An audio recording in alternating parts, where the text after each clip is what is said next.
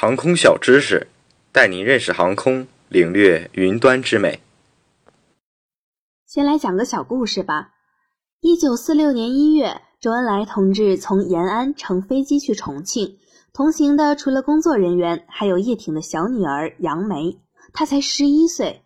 飞机飞得又快又稳，透过云层可以看到积雪的山峰层层叠叠，好像波涛汹涌的大海。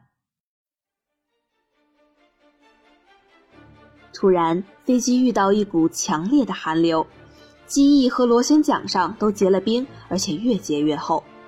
不大一会儿，机身上也蒙了厚厚的冰甲，飞机像冻僵了似的沉甸甸地往下坠，还失去了平衡。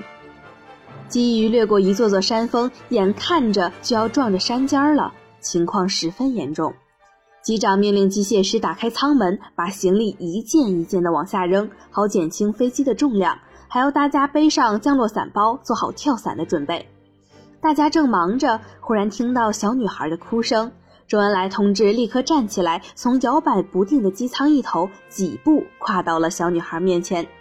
原来小杨梅的座位上没有降落伞包，她急得哭了。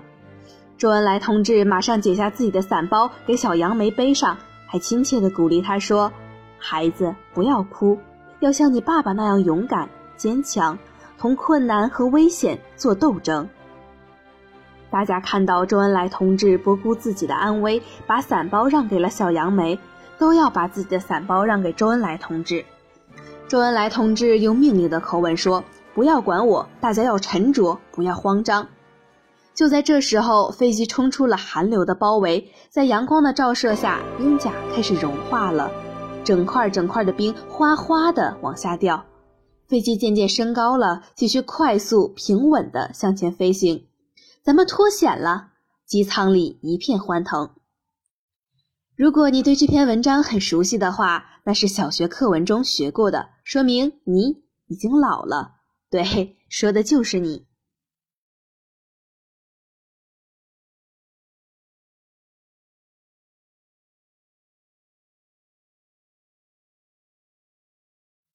虽然文章的真实性有待考证，但是航空器结冰是无法避免的，也会对安全飞行产生影响。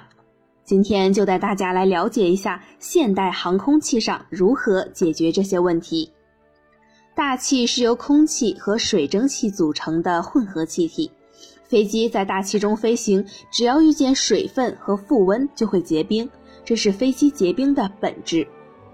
在结冰的气象条件下飞行，若无防冰措施，飞机的所有迎风面都有可能结冰。飞机结冰后，不仅加重了飞机的重量，而且破坏了飞机的气动外形，因而阻力增加，使飞机的操纵性能下降。传感器的结冰则会导致信号失真及异常。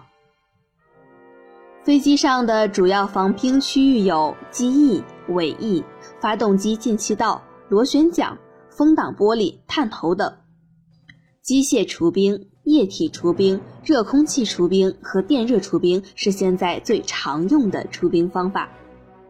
机械除冰就是利用气动力使冰破碎，并借助高速气流将冰吹掉。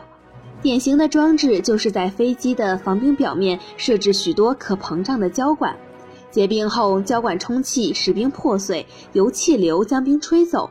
除冰后，胶管收缩，保持原有的气动外形。液体除冰是借助某种液体减小冰与飞机表面的附着力，或降低结冰温度。通常使用的地面除冰就是这种方式，现在已经不常用了。热空气除冰是使用热空气加热飞机表面，使冰融化，并使表面温度升高。热气的来源可以是发动机、压气机引气，也可以是废燃气或者是专用的加热器。现在飞机上通常使用的是发动机的压气机引气，通常使用在机翼、尾翼及发动机进气道上。电加热除冰通常用于各种探头、驾驶舱玻璃，通过通电产生的热量进行加温。以上就是现代飞机常用的除防冰方式了。最后再来考考大家，飞机上有哪些区域是需要进行防除冰的呢？